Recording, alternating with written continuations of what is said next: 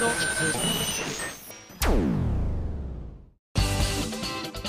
あさみのシンガーソングゲーマー。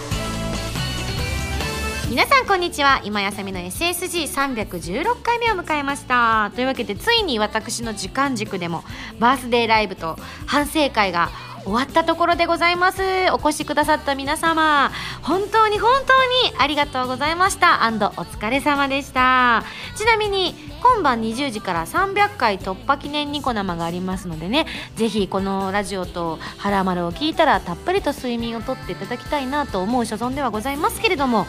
えー、まずはですね私なりの今回のバースデーライブそして反省会をですね振り返ってみたいななんて思っております。まあ振り返れば17日に行った反省会の続きになってしまうところがありますのでね。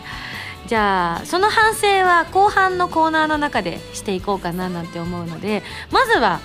反省会の中でね見に来てくださった方がちょっとあの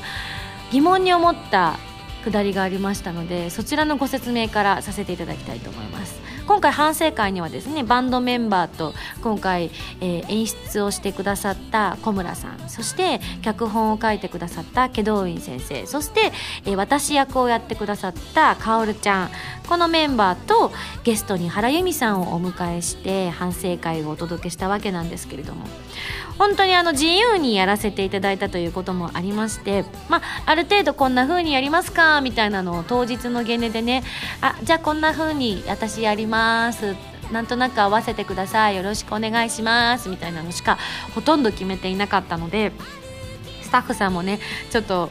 笑いながら昨日あんなにかっちりやった人がどういうこっちゃねえなんて思いながらねあの一緒に作ってくださった反省会だったんですがそんな中でですねハイネゾウォークマンプレゼントコーナーっていうのがあったんですよ。今回ソニーさんがですね本当にあのご協力してくださいまして会場の外にハイレゾで私たちの曲が聴けるような設備を用意してくださっていたんです。そちらで初めてハイレゾを体感されたという方もたくさんいらっしゃったんじゃないかななんて思うんですけれどもきっと聞いてくださった方って私もそうだったんですけど何この新世界って思われたと思うんですよね。その新世界をたくさんの方に体感していただきたいという熱い思いを私たちに向けてくださいまして今回プレゼントコーナーで3つもあの人数でに3つって少ないなって思う方もいらっしゃるかもしれないんですけども1個割と値段もしちゃう、まあ、精密機械なのでそれを太っ腹で3つプレゼントさせていただけるということが決まって私たちも嬉しくてですね何度もソニーさんから「ハイレゾウォークマンをいただきました!」と何度も何度も2人で叫んだわけです「ハイレゾだウォークマンだハイレゾだウォークマンだ!」って言ってた時にある時ふと私が固まってしまいましてあまりの衝撃にちょっといつもだったらすっとうまく見て対処を考えるんですけれどもショックすぎてかなり固まってしまったんですね。でパッて横を見るとユミさんもそれに私より先に気づいていたみたいでもうどうしようどうしようみたいな顔で私を見てるわけですよ。でこれ今更どうにもできない。もうプレゼントもコーナーも終わっちゃったし次のコーナー行こうみたいな感じになってたしと思って、えー、2人で動揺して後で反省しようリアルな反省しようって言って多くを語らずにその場を終わらせたというのがあったんですが実はその時に私たちに指示を出してくれる画面が前にあったんですけれどもそこに何が出ていたかというのはですねなんと驚きのあれだけソニーさんからいただいた「ハイレゾウォークマンですよ!」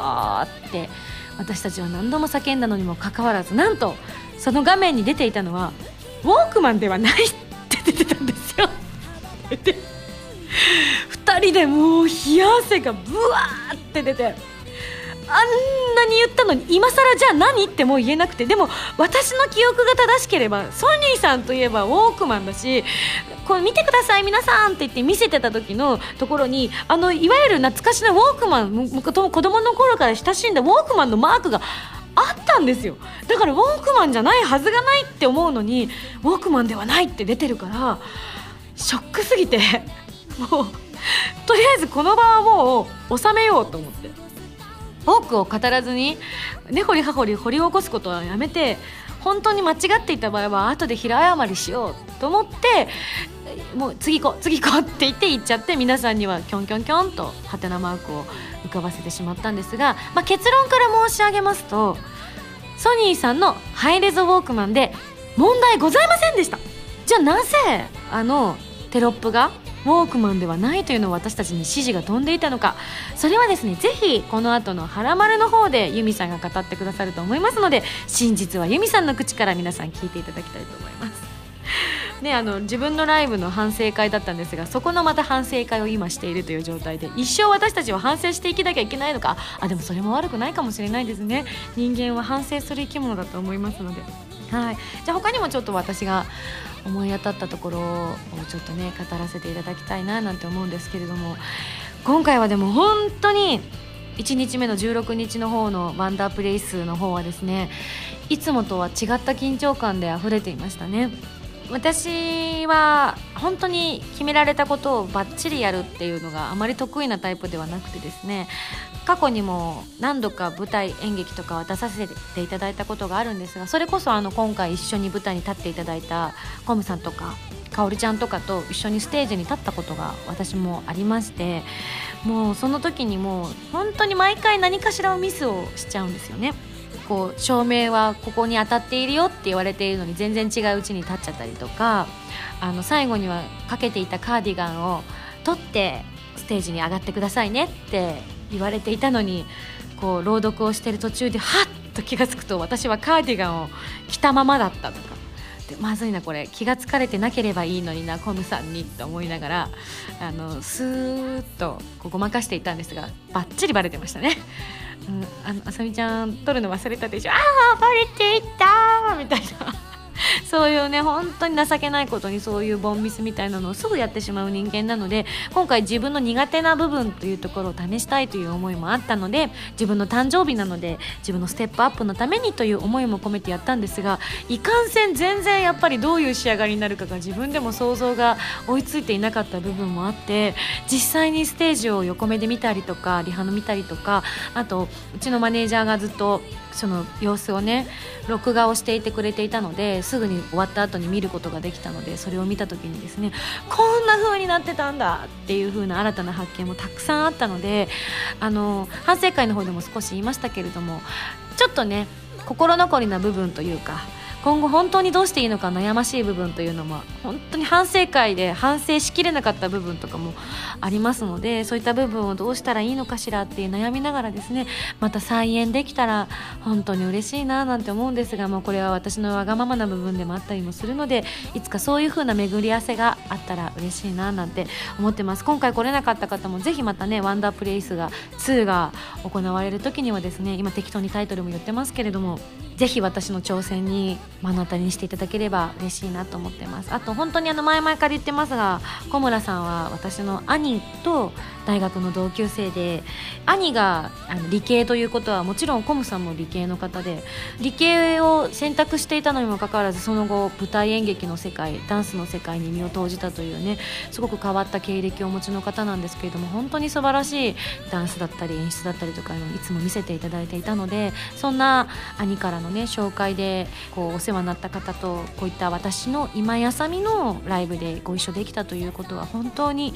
嬉しいことでありうん、私もいつかそういう機会があればと思っていたのが現実のものとなって嬉しく思ってます。このソロ活動を始めた時から兄とはそういう話をしていたんですよね。いつかそういう機会があったら俺の友達でそういう人がいるからよかったら使ってやってくれよななんて兄に言われたりとかして、まあ、結果その流れでかおるちゃんとも知り合ってかおるちゃんを紹介してもらって今に至ったりもするわけなんですけれどもで衣装のおりえちゃんももちろん兄からの紹介でしたしそういう意味では一番のボスであったコムさんと共演できたというのは私的にもすごくすごく嬉しくてありがたいことではありました。またこの機会をねあのちょっとやっぱりあまりのサプライズがあったものですからいろんなね 気が動転してしまってしばらくはこういった形のライブはないかもしれないですけどみたいなことをね終わった直後のトークの中ですぐ言ってしまったかもしれないんですけどもその後やっぱりじわじわとまたこういったことがやりたいなともし今回のが皆さんに受け入れていただけたのであればやってみたいなというふうに思ったので、えそういう機会を虎視眈々と私自身も狙っていきたいなと思っています。さあじゃあ本当に後半のコーナーで皆さんのメール読みたいと思います、えー、この後はですねいつものカルト M のコーナーとファミセンのコーナーもあるんですがファミセンのコーナーはチェンクロ V とチェンクロをねご紹介していきたいと思いますのでそちらも特別企画ありますのでお楽しみに。それでは次のコーナーです。どうぞ。カルト M このコーナーはリスナーさんから出題される今やさみに関するカルトな問題を今やさみが答えていくというコーナーです。カルト M レベル1会員番号1315番ハンドルネームわかめさんからの問題です。今回のバースデーライブの衣装を最初に見た時の印象は？この服うちのマネージャー陣絶対好きやろな。カルト M レベル2ものっちさんからの問題です今井さん監修の掃除機が発売されました。その特徴は何でしょう？あ、なるほど。5月30日は掃除機の日なんだそうですよ。今休み監修。そうだなうーんと、うんと、うんと、何もしなくても、片付けも全部やってくれる掃除機。カルト M レベル3ハンドルネーム文蔵さんからの問題です。フリーザさんの戦闘力は53万ですがミンゴスの戦闘力はいくつですか？もちろん35です。ちっさ。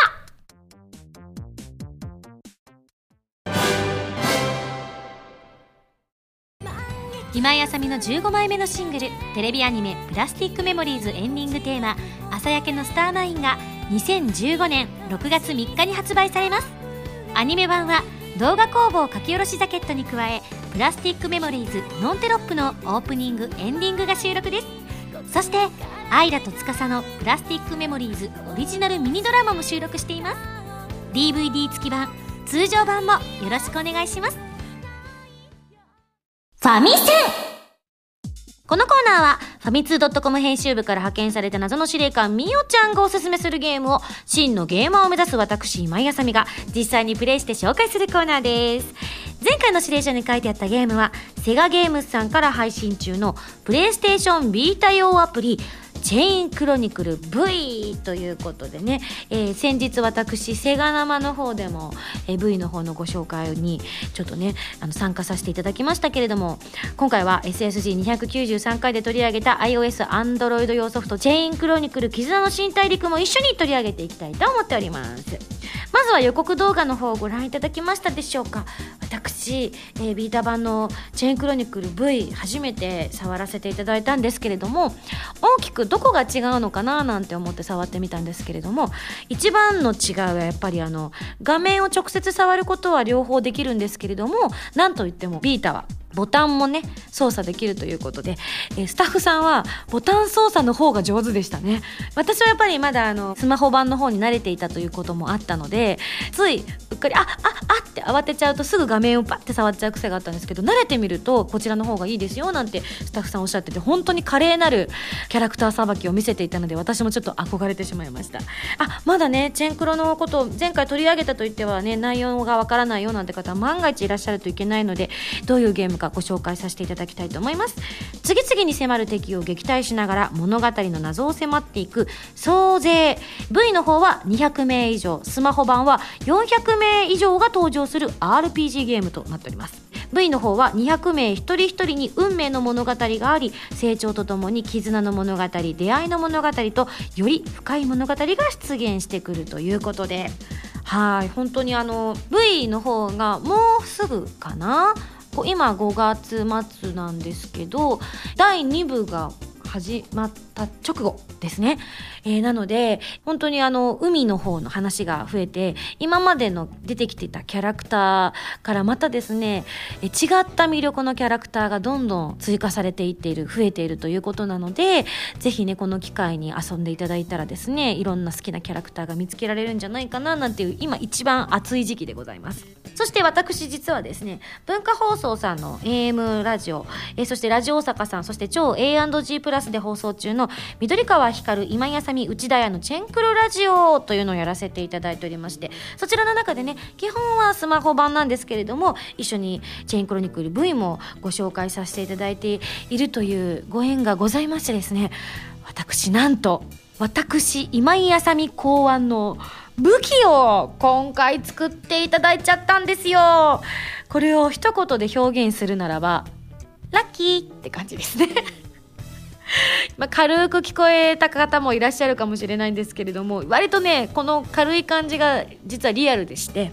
もともとは5月の末にもう終わっちゃったんですけれども内田彩ちゃんが五反田 U ポートの方でソロライブを行うということが決まっておりましてですね彩ちゃんのライブで武器を考案してで私のもね別で考えてくださっていたらしいんですよ。タイミング的にそういう風になってただけで。ただなんと私の方がライブが先にあるということがですね放送中に発覚いたしましてですね。試しに私もライブの時にあったらいいなってつぶやいてみてでももう時期も迫っていたので無理だろうと思ったところですね。これがやっぱりアプリだったりスマホだったりっていうところのフットワークの軽さというか本当にあの皆さんの情熱で私たちの夢を実現してくれるという本当にいいところが皆さんにご紹介できたんじゃないかと思うんですが本当準備期間もめちゃくちゃ短かったんですがスタッフの皆さんが素敵な武器を考案してくださいました。で私のライブに来てくださった方々にですねチラシをお配りしたんですけれどもそこにシリアルコードとかプレゼントナンバーがついておりましてですねこれ1枚でスマホもビータ版のジェーンクロニクル V も私の歌ってというマイク型の武器が実装することができるという本当にありがたいありがたい企画をにですね一緒に企画を携わってくださったということでもう感謝してもしきれないので私はこれからジェンクロの犬になろうと思っております。ワンワン。それは冗談としてで今まではほぼほぼ同じストーリーだったんですよね。スマホ版とチェーンクロニクル V の方が。でまああの私たちは1週間に一遍のラジオをやらせていただいているご縁もありましてですね。先に進お話の進んでいる、まあ、スマホ版の方をメインにお話をさせていただいていたんですけれどもここに来てですねジェインクロニクル V がめちゃめちゃ来てるんですよ。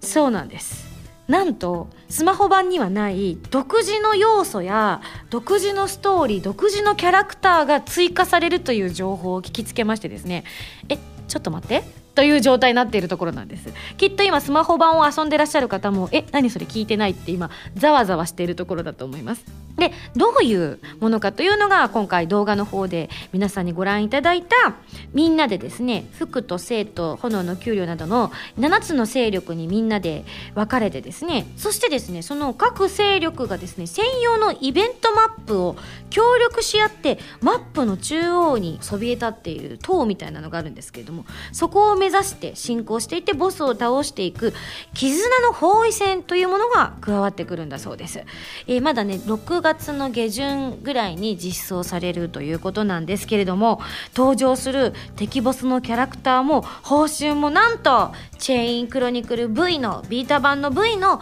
新キャラクターということでですね正直スマホプレイヤーの私としてはねなんだとってなってしかもまたキャラクターがめちゃくちゃ可愛いしかっこいいんですよね。めちゃくちゃ気合を感じます。はい。なので私もちょっとこれを機会に本当にビータも始めてみようって思ういいきっかけになったなと思ったんですけれども先ほどね遊んでみたところ最初はねえ壁ってどういう風に進行していくのかしらと思ったんですけれども皆さんに見ていただいたのは本当に一つの壁の進行具合を見ていただいたんですけれども実はこれ全部壁を0%まで倒すと次の壁を倒すまでにまた壁以外のものと戦ったりもしなければいけないということで一筋縄ではいかないイベントになるんじゃないかななんて思っております。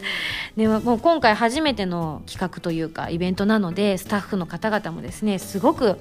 えー、もう練りに練って作ってくださってるということなので今から始めればその6月下旬のこのイベントにまたねちゃんと戦力を整えて臨むことができるかと思いますのでぜひまだだ遊んでないよという方はですね手に取っていただければ嬉しいなと思っております。しかもですねプレイステーションビータを持っていらっしゃる方ならばこちらはアプリとなっておりますのでソフトなんかを買いに行ったりしなくていいんですね。ネットにつないでいただいて無料でダウンロードして遊んでいただくことができます、えー、ねちょっと皆さん興味を持っていただけたのではないでしょうか。はい。というわけで私もちょっと6月下旬までに少しこうね進めて育てたいなと思っております。そしてここでですね緊急企画まあすでにツイッターの方で秘密裏に募集をかけていたのであ来たなと思われた方も多いかと思いますがそうなんです。緊急内緒でコラボ企画ということでチェンクロラジオ× SSG ということで何かこのラジオ2つをですね私がつないで皆さんに楽しんでいただく企画というものを考えてみました。正直私は今肝が冷えております。わあなんかコラボできる企画ができたらいいですねなんて言って私もホイホイわあ素敵素敵なんて乗っかったんですけれどもハードル高いよ。というわけでスタッフの皆さんが考えてくださった企画がこちらです。緑川ひかるさんに内緒でお届けするコラボ企画。それはラジオ中に緑川さんに「お兄ちゃん頑張る!」と言わせること。無理だよ大先輩なんですよ。緑川ひかるさんといえば本当に私が幼き頃からダムダムこうねスラムなダンクで拝見していたあの方ですよ。にお兄ちゃん頑張ると言わせるふりをするって結構レベル高いですよ。えー、これを言わせることということで、でも、もうすでに募集かけちゃったんですよね。今更これちょっと引っ込む。でも、ただ、まだ私、やるとは言ってませんから。一応今日ご紹介はしますけれども、あ努力はしますけども努力はするつもりですがあまりにも皆さんの企画がですねえって思うような内容だった場合にはですね成功しない可能性もあります そのぐらいのね温かい生温かい気持ちであのお聞きいただければと思います。どちらのラジオもね。さあ皆さんが考えてくださったですねこれだという企画のに対するですね対応方法というのをですねご紹介していきたいと思います。みんな頼むよ。それではまずはこちら。ペンネームももちゃんさんからいただきました。ありがとう。レジェンド緑川さんに「お兄ちゃん頑張る!」と言ってもらうアイデアですがやっぱり今井さんが演じているハーフになぞらえて弟キャラ過去まああのハーフは妹なんですけれどもということで弟キャラでいきましょうよと。ハーフそのままだとリヒトで緑川さんが言葉を返してくる可能性がありますということでお兄ちゃんに甘える僕っ子キャラで攻めるのがいいと思います。可愛い男の子ボイスで例えば韓国カジノの80秒ミッションが難しいからお手本見せてお兄ちゃん！とか。自分には難しいけれどレジェンドにならできることを頼み OK してもらえたら可愛く「お兄ちゃん頑張って!」とキラキラした感じで応援します。きっと内田屋さんにも乗ってもらえるといいと思いますと。ぜひ頑張ってください。これ無理だろこれ無理だろ私そんなにあの番組で甘えキャラでやってないもんで。これ無理だろ確かにこの番組を収録してる時点でね韓国カジノ80秒でクリアしないとゴールドのねアイテムがもらえなかったりとかするんですけれども私全然無理ですね。マックス早くて130何秒とか140秒ぐらいが平均で全然ねあの私はまだまだだなと痛感してしまうんですけれども。ねやって。って言っても緑川さんきっと頑張れって言われて終わっちゃうんじゃないかな。なんか僕頑張るっていうのは難しいんじゃないか。次行ってみよう。続きましてこちら。ハンドルネームツツトゥエルブスさんからいただきました。ミンゴスが上目遣いをしながら全力の猫なで声で「ミンゴスお兄ちゃんがにゃんたら頑張ってくれたら一つだけ何でもお願い事叶えてあげちゃいます」とおねだりしてみる。却下無理。もうちょっと現実味あるのがいいですね。あこちら。チェンクロにもたくさんメールいただいております。文蔵さんからいただいております。緑川さんにお兄ちゃん頑張ると言ってもらう方法ですが緑川さんに私緑川さんくらいの年の兄がいるんですけれども最近会えなくて寂しいんですよね。そんな兄の口癖が「お兄ちゃん頑張る」なんです。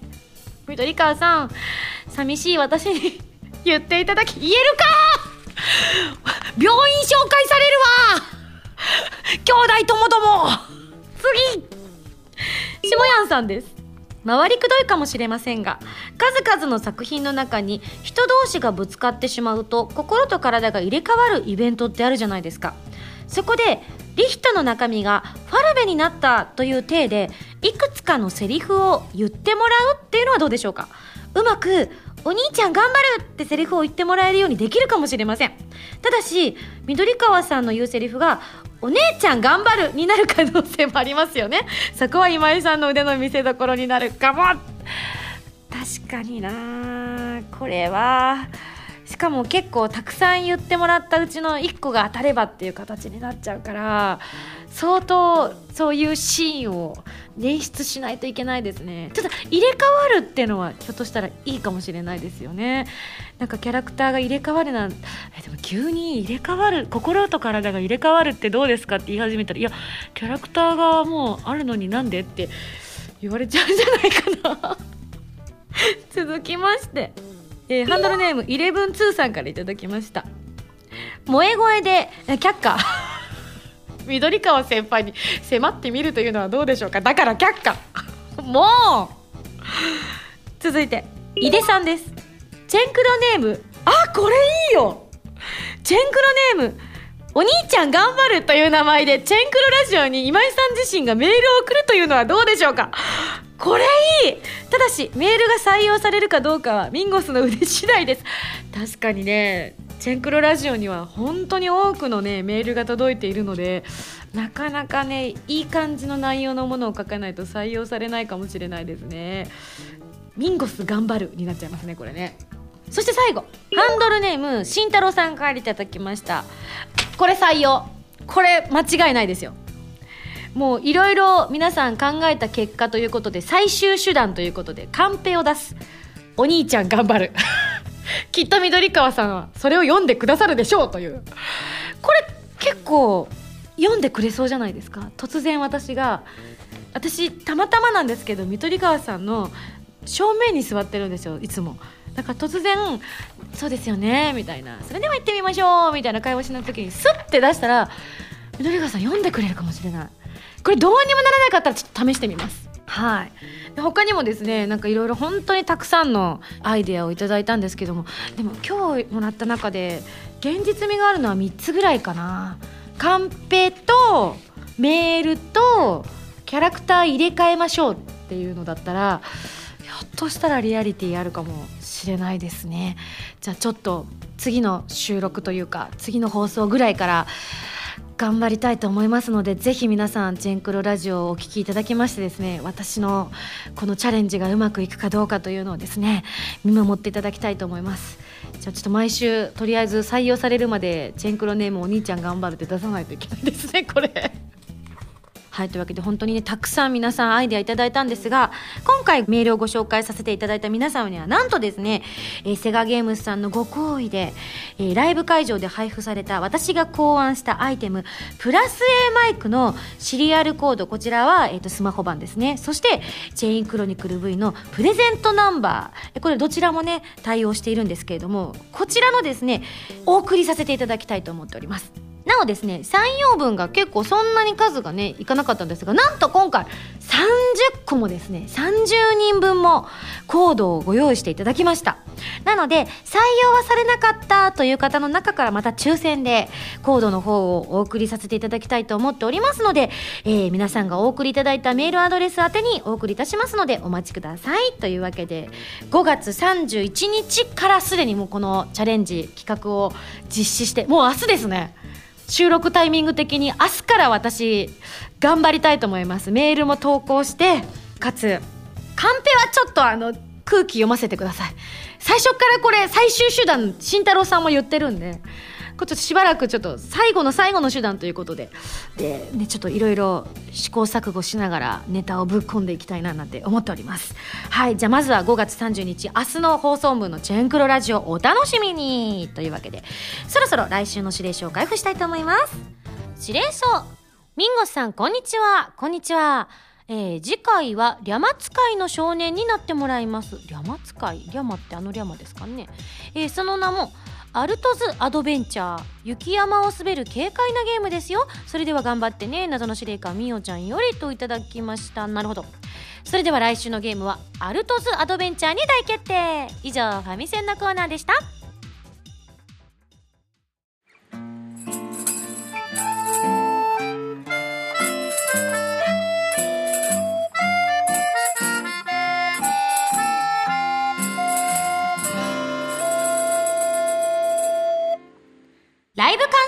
お便りコ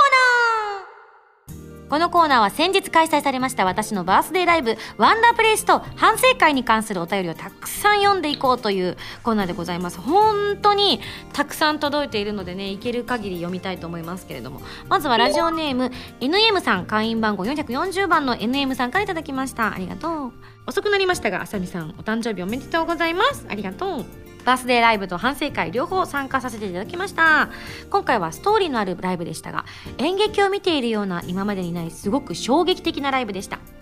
あさみさんの歌と朗読が聴ける面白い企画だと思いました。普段のライブでは、まあ、ちょっと自分の偏見かもしれませんがあまり日の当たらない曲がストーリーに乗せて歌われているなという印象を受けました。あそうなんだ、えー、また僕があさみさんの最大の魅力だと思っているバラード曲が多かったのも良かったなと思いました。まあもちろんバラード続きでフラストレーションが溜まっていたのは否めませんが 確かにね私もですから。ちなみに僕はかなり後ろの方で見ていたので靴の件は全く把握ができていなくて途中で脱げちゃったのかなと思っていました。なるほど。その説もいけたか。いやでも最前には完全にバレてましたからね。えー、反省会は流れが前日にぼんやりとしか決まっていないというのが近距離イベントに近い感覚で楽しませてもらいました。由美さんが思いの羽を歌ったり2人でリミテッドラブを歌ってワンダープレイスから戻ってきたり反省したりといろいろありましたが何よりも由美さんにあの衣装を着せたあさみさんグッジョブです。やったね。え、長くなりましたがお体に気をつけてといただきました。ありがとうございます。そっか。途中で歌ってる途中で興奮して靴が抜けちゃった説ありですね。まあその後、まあ、王子様って私は呼んでたんですが衣装の織江ちゃんがススッと出てきてくださってですね靴を履かせてくださったんですけれどもその時に履かせてくださったのが私が会場入りした時に履いていたロングブーツだったので脱げようがないんですけどねもし履いてたとしたら。ロングブーツ脱げるほどに振り回したってどれだけ チャック閉めてないかもしくはサイズが大きすぎるかって話ですよね。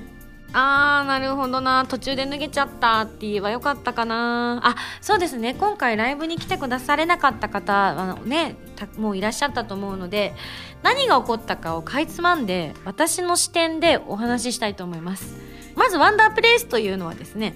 今井あさみが豊洲ピットで行われる今自分のライブにですね全部リハが終わった後にちょっと時間が余ったからなかなかそういうことってないんですけれども結構ギリギリまでリハをすることが多いのでないんですが今回はちょっと調子乗ってたんでしょうね。あのリハが終わったところですねちょっと買い物に出かけてしまったと。そうすると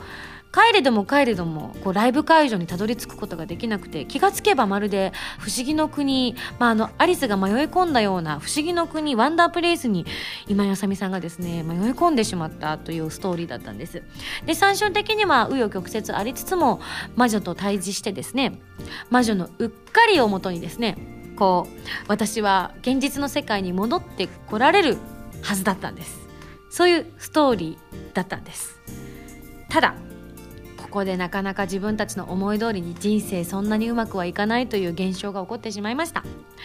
たくさんのいろいろな要因をもとにですね2つの門がありまして緑の門と紫の門があってそのどちらかの門をくぐればワンダープレイスから現実世界の今井さんがのライブが行われている会場に戻ることができると。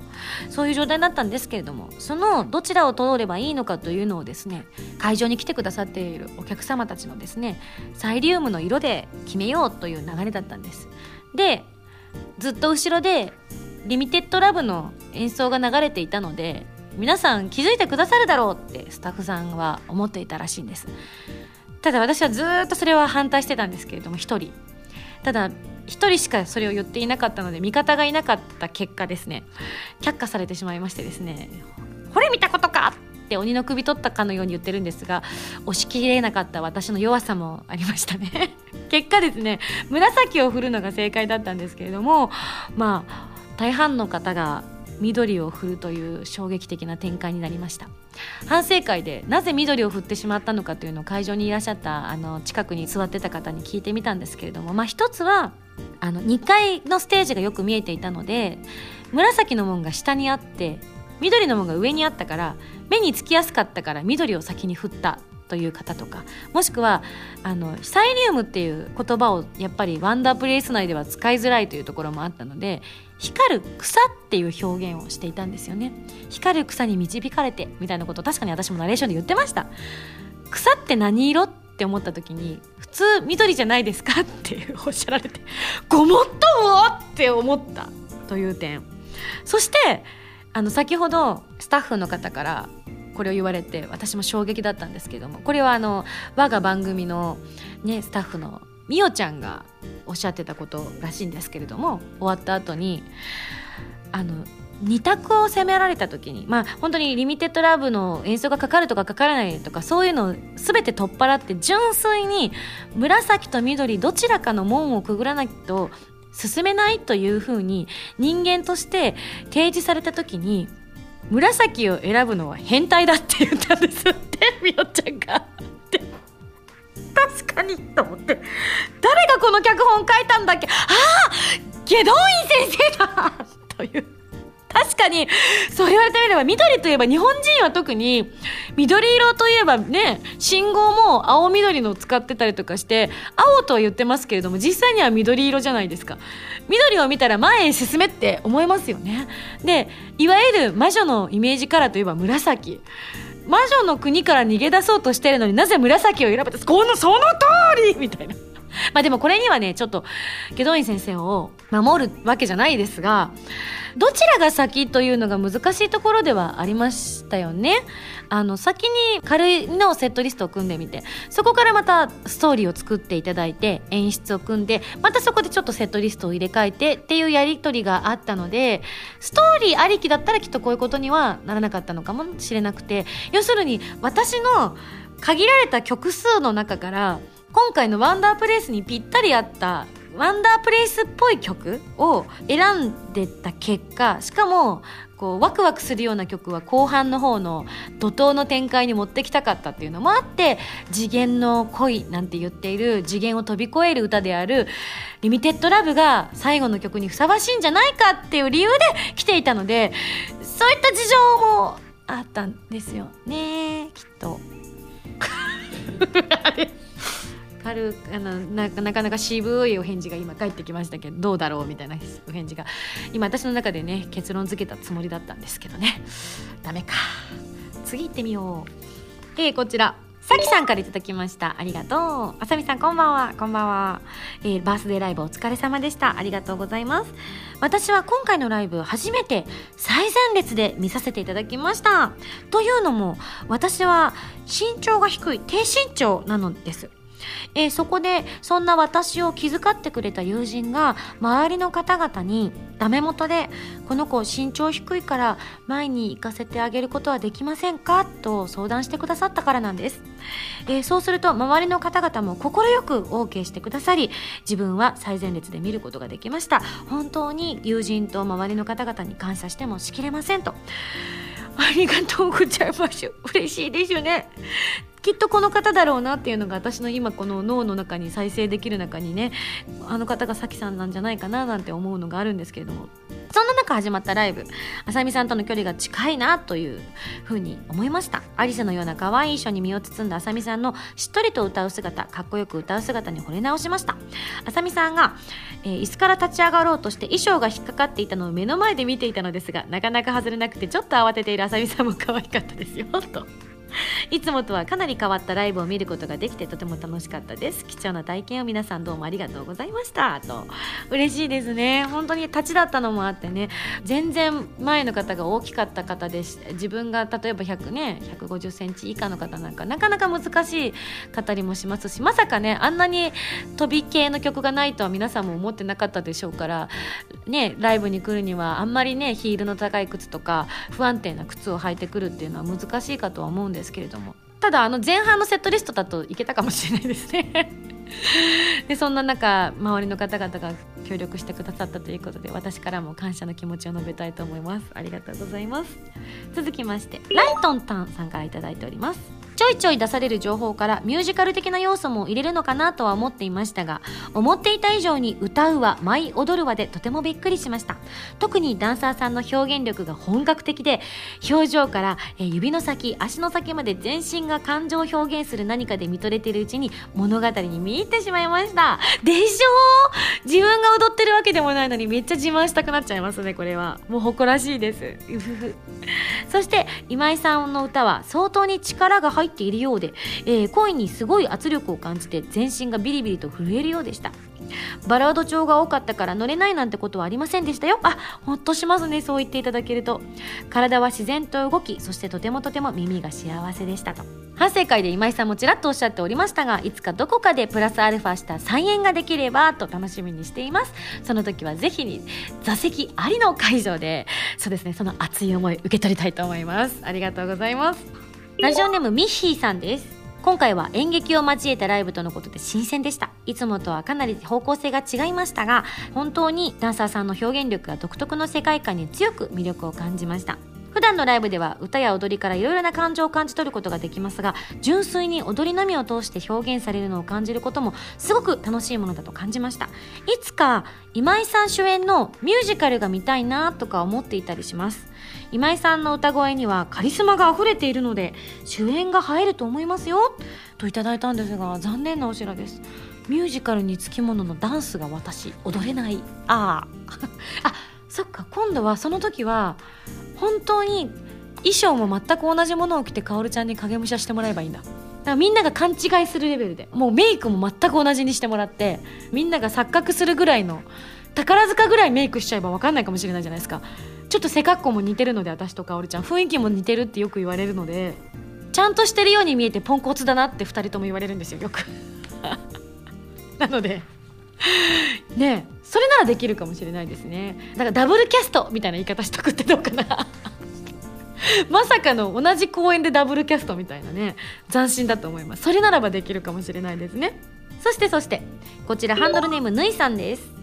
とても楽しい2日間ありがとうございます。そして事前に祁答院さんのツイートを見ていたにもかかわらず意図を読み取ることができずに緑を振ってしまいました。ごめんなさい。違うんです。皆さんが悪いわけではないんです。ちなみになんで祁答院さんがそのツイートをしたかっていうと私はゲネの時にひたすら訴えていたわけですよ。これ絶対緑振る人が出てくるんじゃないですか？紫振られなかったらどうするんですか？って言って大丈夫だよって却下された時にですねそれを祁答院先生に言ったんですよね。なんかどうしよう紫が振られなかったらって何かこう言った方がいいんですかねって言った時にでも私とかが公式で紫がみたいなことを言ってしまうとさすがにちょっとあまりにも誘導してるんじゃないかってことでじゃあ僕がリミテッドラブがあるんだっていうことで紫をせめて持ってきていただくように誘導しますよっていうふうにおっしゃってくださってリミテッドラブといえばって本当は紫なんですけどちょっとあのそこをふんわりとさせるためにわざとリミテッドラブは紫か青なんだよねみたいなことを前日のようにツイートしてくださってたんですよね。なかなかそれが伝わらずということで 残念ではございました。ただライブ自体は新鮮でとても楽しかったです。そしてまさかハーフのキャラソン幻月が聴けるとは。予想もしていなかった上に生で聴ける機会が来るとは思っていなかったのでとても嬉しかったですと。CD で聴くよりも力強くそれでいてどこか離れた兄と姉を思う寂しさというか、えー、切なさを感じられてついうるっときちゃいましたということで、えー、いただいた武器もリノセに装備して使っていますよ、えー、マイクを持って戦場を駆け回りリノセが可愛くて以前よりも増してリノセのことが好きになりましたということでね今回メールをねご紹介した方や抽選でねこのマイクプレゼントしますのでねぜひゲットした方はねリノセじゃなくても全然構いませんので他のキャラにもねダブキを使っているキャラにセットしていただきたいなと思っております、ね、今回の機会以外にもねまた手に入れられる機会ができたらいいななんて私も勝手に思っているのでぜひこっそり要所要所でセガさんにプッシュしていきたいと思います。何かあるたんびにプラス A マイクもそろそろまた出たりしてなんてねちょっと雑談のがてら言っていきたいななんて思っております。そして高翔さんです。ありがとうございます。いろいろ書いてはございますが僕の反省点を一つリミテッドラブの時に自分は緑と紫どちらでも大丈夫なんだろうと思っていたんです。最終的には物語の分岐はあっても結果は同じだと思っていたので初めは両方振っていたのですが周りに緑色の方が多く映像的にも一色の方が見栄えがいいだろうと勝手に解釈し結果的にはいらぬ配慮をしてしまったことです。紫色のサイリウムを消してしまいました。まさかああいう風になるなんてということで。でもまあ結果的に面白かったので特に不満ではないです。優し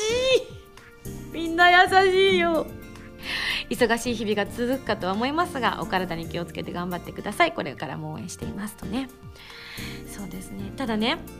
他にも回避方法があったんだなっていうことが、まあ、反省会の時にも少し話が出たんですがそうすればよかった案。いくつか出たんですけれども、まあ、そのうちの1個が緑色の皆さんが振ってもらったサイリウムの色の多い方にかおるちゃんとアイペンが飛び込んでもらってどちらにしても私は紫から出てくるっていうしとけば問題なかったなと。ダメですか？あなるほどね。そうするとアイペンの時計を持って出ることができなかったらしいです。ただそれは言わなきゃ分かんないなみたいな。ね出場はどうしても本当はアイペンの持っていた時計をね私が持って戻ってこなきゃいけないんですけれども言わなきゃ分かんないかなみたいな。なんなら靴下だったこと言わなきゃ分かんなかったんですよあれきっと。あの王子様が持ってで靴履かしてくれましたけどもえそのまま最後まで行って特に私が触れなかったら誰も靴下だななんて最前の2列目ぐらいまでしか思わなかったはずなんです。ダメか。もう一個回避方法思いつきました。反省会で言った部分もあるかもしれませんがえ今思いつく限り言っていこうと思います。もう一個は会場でね私が時間が本当になくてですねもう、まあ、緑だったっていうのもあったんですけれどもそれとも同時にですね着替えが間に合わなかったっていう悲劇が起こりましてですね私がですね紫の扉から飛び込んできた時にはなんと靴も履かず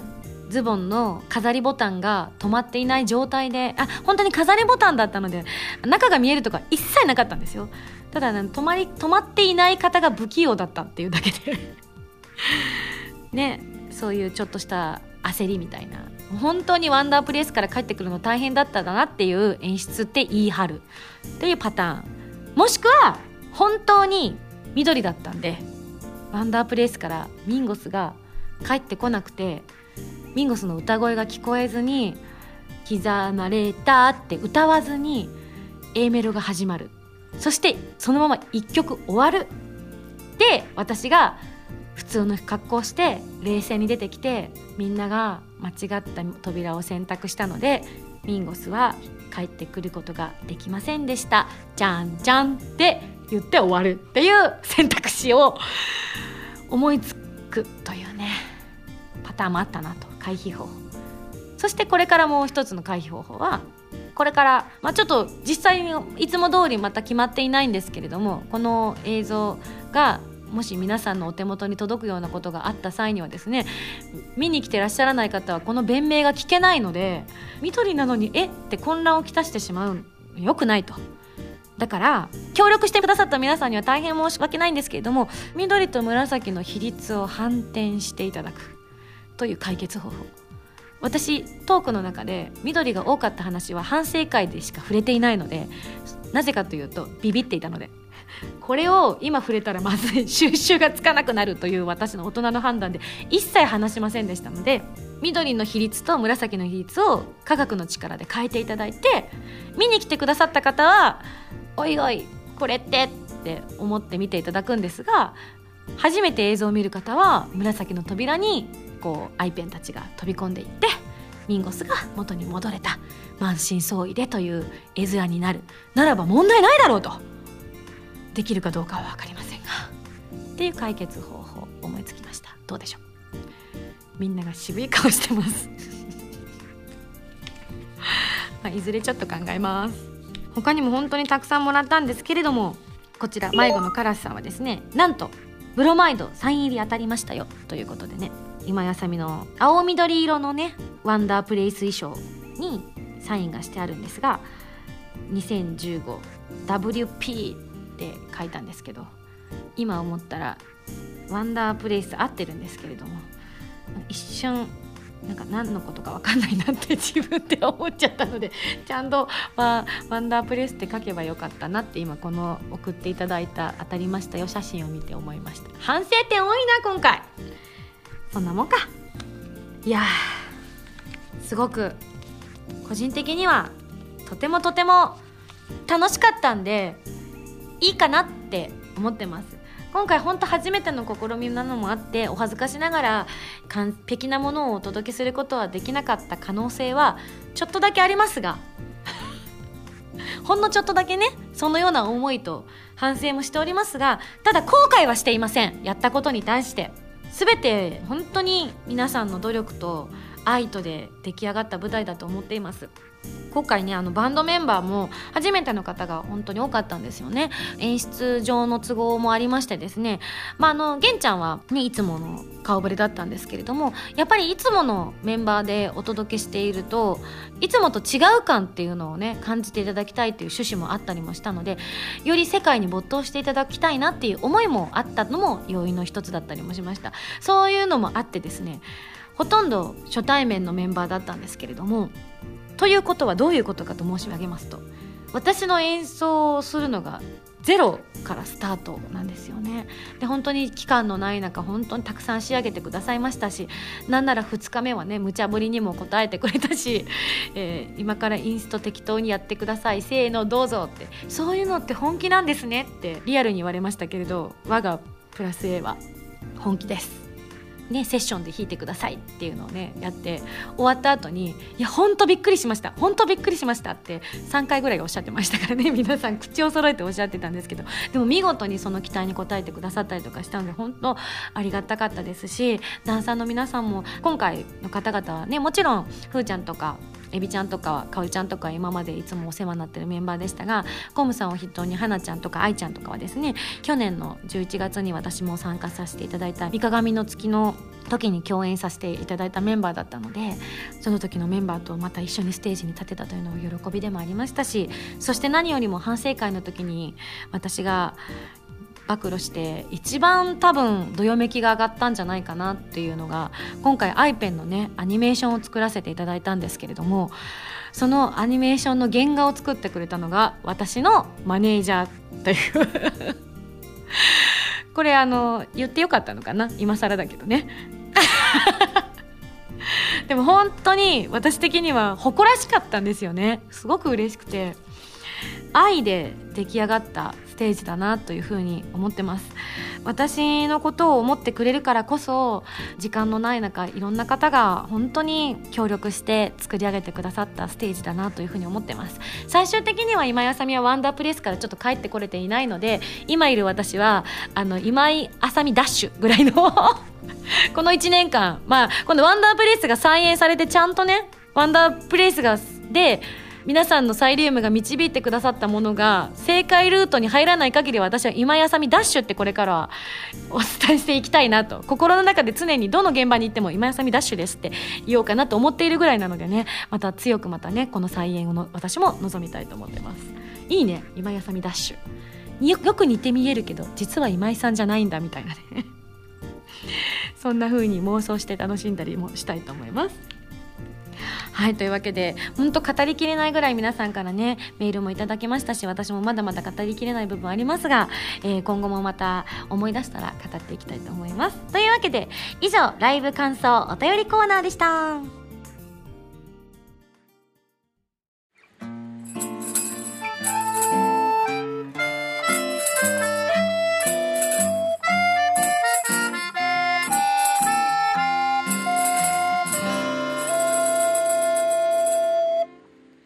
ンゴスミュージックプレイヤー。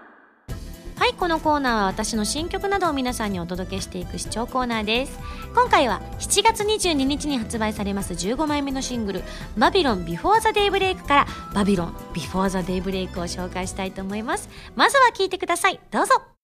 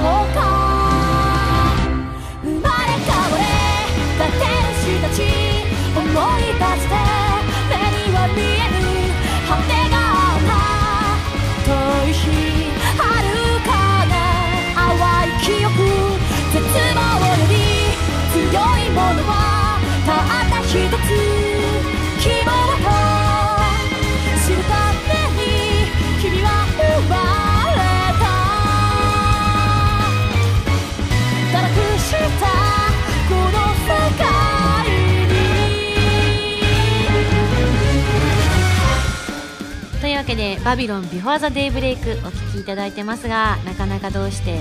えーホラー作品にぴったりな曲調に仕上がってるんじゃないかななんて思っております。トレーラームービーの方が先にね公開されていてあの映画の一部ね皆さんに見ていただけるような状況だったかとは思いますけれどもはい。作品にマッチしてたらいいなと思ってたんですが個人的にはとても合ってたんじゃないかななんて思ってます。早く公開がされないかなと私もワクワクしております。はい。というわけで「バビロンビフォーザデイブレイクお聴きいただきました。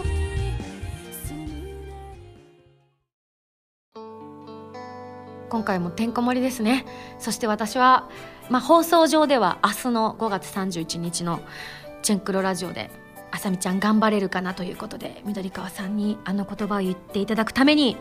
奔走したいと思います。ぜひお聞きいただきたいと思います。そしてこちらのメールもちょっと紹介したいです。デザイアさんから頂いております。ミンゴスこんばんは。こんばんは。ゲーマーズさんのポイント景品に3ヶ月連続でミンゴス登場おめでとうございます。ありがとうございます。7年間ために貯めてきた約200ポイント。いつ使うの？今でしょ！ということでブロマイド全5種。各ポイントは5ポイント。ポスター5ポイント。クリアファイル15ポイント。そしてハラミーとのコラボカップ。40ポイント。すべて集める準備はできました！といただきました。やった！結構ここからスタートするってポイント貯めるってなったら大変かななんて思ったんですがこういう形でね